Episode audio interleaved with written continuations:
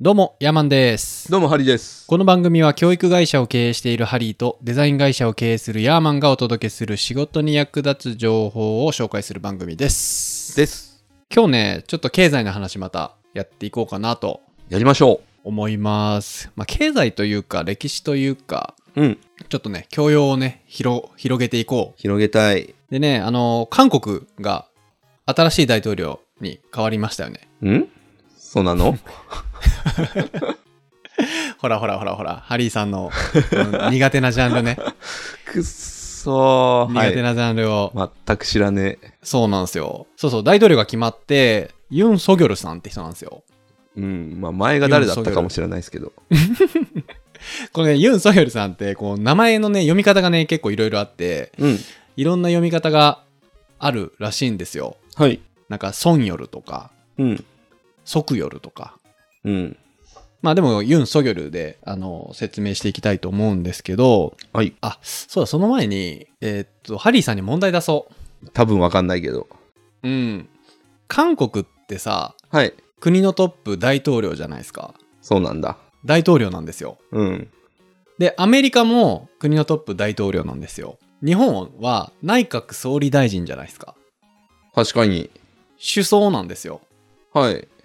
この違いってわかりますあ、これね、なんすかね。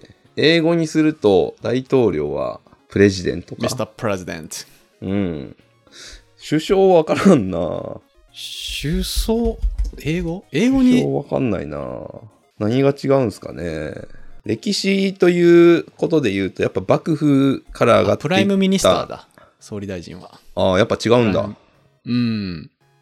幕府からこう朝廷へと行った経緯があるので首相の首はやっぱ首を取った数、で首を取った人が強い偉いだから 首相ファイナルアンサ ーやべえ、やべえ答えが来たな。まあ、あのね、これ、まあ簡単に言うと、はい大統領って国民から選ばれてるんですよね。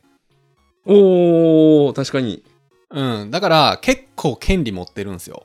はいはいはい一般的にねその国によって大統領のその権利が及ぶ範囲っていうのは全然違うんですけど、うんまあ、韓国とかアメリカってものすごい権力持ってるんですよねは国い民から直接的に選ばれてるんで、で内閣首相っていうのは議員内閣制って言ってその議員の中から選ばれてるんですよねああそうだわでこれね中学校の公民とかで勉強してると思うんですけど三権分立って聞いたことないですかね、立法権と行政権と司法権っていう3つの権利があってはい立法権ってこう立つ法律の権利でも、うんそれそのまま法律をこう考える司るうん。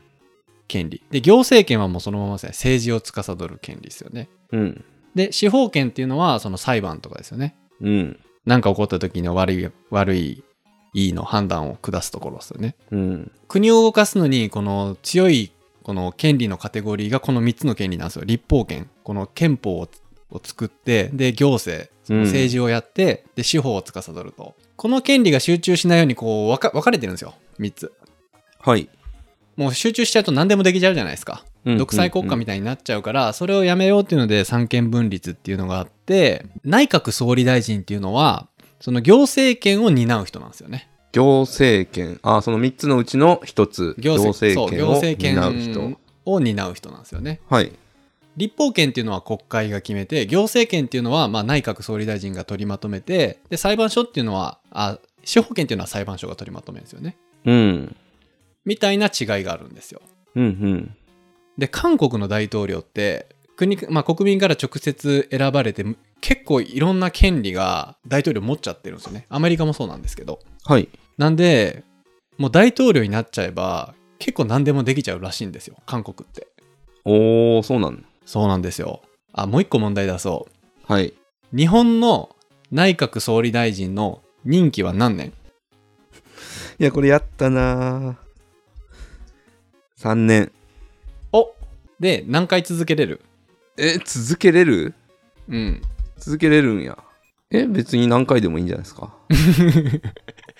それけ任期決まってるんですよえー、1回。す安倍さんの時どうだったじゃ安倍さん、なんあか。安倍さん10年ぐらいやってたでしょ10年も行ってない9年あかそんなやってたんや。えへえ。安倍内閣一番長かったですからね。そう、3年で2回までっていうのがあったんですけど、安倍内閣の時に3回までできるようになったんですよね。ほうほうほう。で、9年なんですよ。で、アメリカは4年で任期、4年任期で2回までできるんですよ。うーん、なるほど。で、トランプが4年で、えーと2期目いけるかどこ、どうかっていう戦いでバイデンに負けちゃって4年で終わっちゃったんですよね、トランプは。はあ、はいはいはい。で、韓国は任期5年なんですよ。お長めですね、じゃあ。長めなんですけど、1回しかできないんですよ。おー、面白い。そう。で、今回ね、あの、YouTube 大学でもこの韓国の大統領のユン・ソギョルさんのことやってて、うんその中田のあっちゃんは、あの、権力が強か強すぎて短すぎるみたいな表現をしてたね。うん、うん、うん。なんで、その、韓国の大統領の、この、お家芸みたいになってるらしいんですけど、大統領になった人が前大統領を罰していくみたいなね。うーん。もうそれこそ暗殺されたりとか、へえ。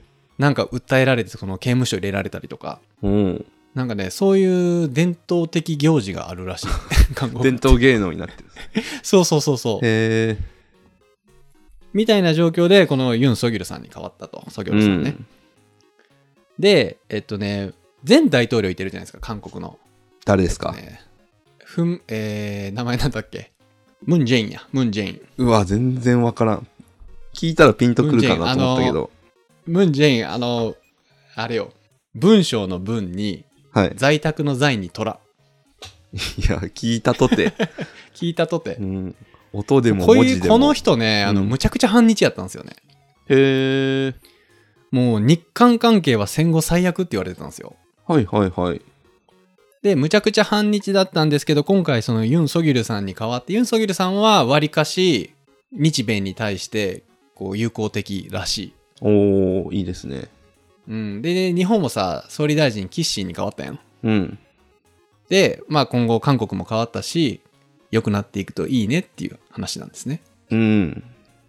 で、この反日について、なんでそんな韓国の人って反日ってあんのって思わないですか確かに。僕ら別に反韓国ってないじゃないですかない。別に普通に K-POP 聞くしさうんイカゲーム見るしさ、うん。あのネットフリックスでも韓国のドラマとかねめっちゃあんの普通に見るじゃないですかうん。だけど韓国にはそのある一定の層で日本のことむちゃくちゃ嫌いな人いてるんですよねうんうんうん。これなんでかなって思いません確かに。なんでなんですかね。これまあ韓国のまあ教育のせいではあるんって言われてるんですけど言い切った。 これねと言われてるんですけど。と言われてるっていうことにしておいてください。こう物議かもすとね、この件すごい怖いじゃないですか。ラジオ番組といえども、そうよ。非常にセンシティブな問題なんで、うん。その、韓国、あの、朝鮮半島から韓国がこうできたわけですよ。はい。そこの建国ストーリーの中に、実際はね、もともと、あの、朝鮮半島、北朝鮮と韓国、こうもうまとめて朝鮮半島は、うん李氏朝鮮っていううんうんうん。場所だったんですよ。で、中国の支配下だったんですよね。うん。で、ちゅ当時中国は明とか清ですよ。うんうん。で、そこにの属国だったんですよ。朝鮮半島って。ところが、ここでほら、日清戦争が起きるんですね。はい。日本が清に勝つんですよ。うん。もう当時日本ってめっちゃしょぼいって思われてたのに、うん。その開国してから結構アメリカの影響とか受けてて、イギリスとか。うん。あのー結構近代化し進んでたんですね。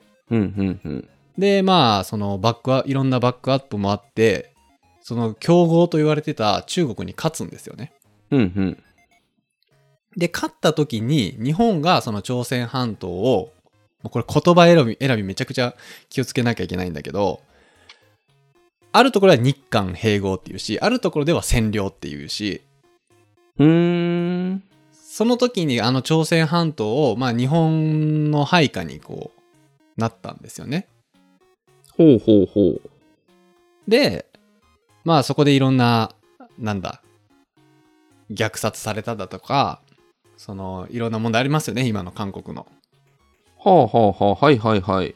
うん、いろんな問題があるんですけど、一方で、その、当時そのそんな占領はしてないと植民地化してないとそうのんインフラ整えたのは日本だとその電車走らせたりね教育で塾作ったり学校作ったのに作ったのは俺たちだっていう人たちもいてるしうん。当時の日本軍ってすごい劇的って言われてたんですよ激。要はあのものすごい勢いで攻めると攻めてくると、うん。その日本軍だけらしいんですよねそのなんていうんですかねその天照大神の子孫だと本気で信じてる と日本人ははあ、で、神様のために戦ってると。で、玉砕覚悟で、その、神風特攻隊みたいなさ、第二次世界大戦の時にさ、突っ込んでいくじゃないですか。うん。ああいう激、なんていうんですか、激しい戦いをうん。する軍って日本軍だけやったらしいんですよね。はいはいはい。で、その、結構怖かったらしいんですよ、日本軍って。へえ。なんで、まあそのシーンはもうね、終わっちゃったことなんでどうかわかんないんですけど、まあその時に日韓編の時にいろいろあって、うん。で、第二次世界大戦の時に、日本負けましたよね。はい。その時に韓国から撤退したんですよ。ああ、はいはいはい。ほんなら、その、あの朝鮮半島がエアポケットみたいになったんですよね。うん。そうしたところに目をつけたのがソ連で、ソ連がその朝鮮半島の上からググググって攻めてきたんですよね。占領してしてきたんですよ。へえ。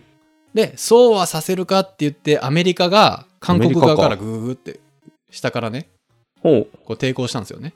で、そのソ連側から元ソ連の軍人であるキム・イルソンを立てて、韓国から、あ、アメリカ側からは韓国ですよね。あのーイ・スンマンっていう、あのーうんアメリカのちょっとそういう留学経験とかある息のかかった人間を、そのトップに立てて、それぞれこう、投じさせたんですよ。うん。で、また朝鮮戦争とかっていろんなあの戦いがあるんですけど、その韓国のその国の成り立ちってその、もともと日本が占領してて第二次世界大戦で日本が撤退してエアポケットになったところソ連が上から攻めてきてそれに対抗するためにアメリカが下から攻めてそのソ連とアメリカに巻き込まれた土地でもあるんですよ。うん。でその時にその韓国のアメリカに作られた国ですっていうとそのなんていうんですかかっこ悪いじゃないですか。うんうんうん。だから日本でもさ、その、古事記とか日本書紀みたいに建国神話みたいなんてあるんですよ。うん。もう神様の子孫が、こう、アマテラス、こう、イザナギ、イザナミが、こう、はいはい。国おこしをして、淡路島からできて、で、天皇は、そのアマテラス大神大の大神の、神の子孫で、今我々がこう、あるみたいなね。うん。そういう建国神話が必要だっていう時に作ったのが、三一独立運動っていうのを元にして、その三一独立運動っていうのは、かつてのその民主化をこう、一種のストライキというか、そのデモみたいな、一種のムーブメントがあったんですよ。俺ら独立しようみたいな。うん。それをまあ引用して、日本から、日本の占領から我々は勝ち取ったみたいな建国ストーリーが韓国の教育でああ。あるんですよ。はいはいはい。だからもともと 日本にひどい扱いを受けてた朝鮮半島が日本から勝ち取って韓国っていう国はできたんだっていう教育らしいんですようん。だからね結構反日って向こうの人たちは強いんですよなるほどね強い人は強いんですよねでうん僕らあんまパッと来ないじゃないですかそんなことあんまり学校でも教えてくれないしうん。っていうのがあるんですよなるほどね。一方でその北朝鮮っていうのもそのキム・イルソンがねキム・イルソン伝説みたいなのがあってうん。それもだから日本って敵役として存在してるん ですよ日本の侵略からあの朝鮮桃半島太の中郎での鬼役として出てくるそうそうそそうそうそうその日本の日本のその侵略からもう前線全勝でうん勝ち取った土地、でキム・イルソン伝説みたいなその建国神話があって北朝鮮があるんですよねう。うん。だからね、あの、反日って、やっぱりそういう国ができた背景の建国ストーリーとして作られた話の中に敵役として日本が存在してるんですよね。うんうんうん。なんで、そういう反日感情っていうものがあると。だかうーん。はい。らこれをね、知っとくのがね、結構重要なかるなほと。どね。それでもどうなんですかね、それは成功したと言っていいんですかねうーん、こういうお隣の国ですからね。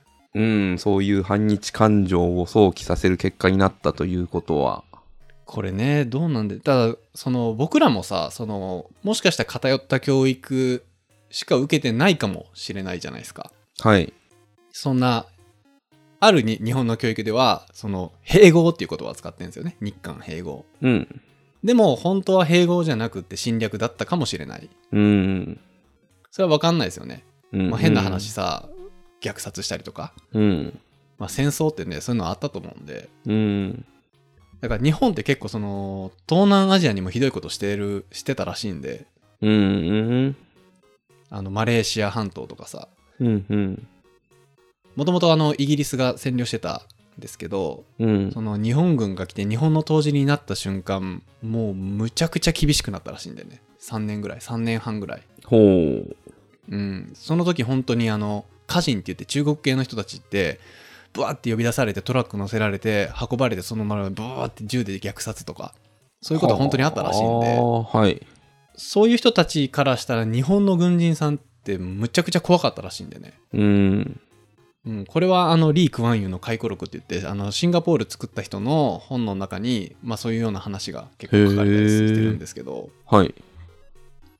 なんで本当のことは分かんないんですよね。うん。うん。というのがあって、まあ反日っていうのがあるんですけど、まあ韓国がね、大統領変わって、わりかし日本とかアメリカとまあ一緒にやっていこうぜみたいな。うん。うん。え韓国ってこの5年おきに、うんその反対の子孫の大統領に変わっていくらしいんですよ。へー前が反日だったから、その反日が終わったら今度は親睦、えー親睦 えー親日になって、この5年も終わったら、またその4年、5年目になったらこう人気が落ちてきて、それと逆のことをやったらまた人気が取れるから。ああ、なるほど。みんな逆張り逆張りで来るから。そう、逆張り逆張りで来るから、今回は、まあ、今回のこのいい、えーヨン・ソギルさんも、あの、僅差で勝ったんですけどね。もうへむちえゃ。くちゃ僅差で勝ったんですけど、この人の政策は、日本に対してはうんそんなに、うん、ひどいことはしないだろうとは言ってるんですけど、うん。まあ日本もね、総理大臣がキッシーなんでね、 うん。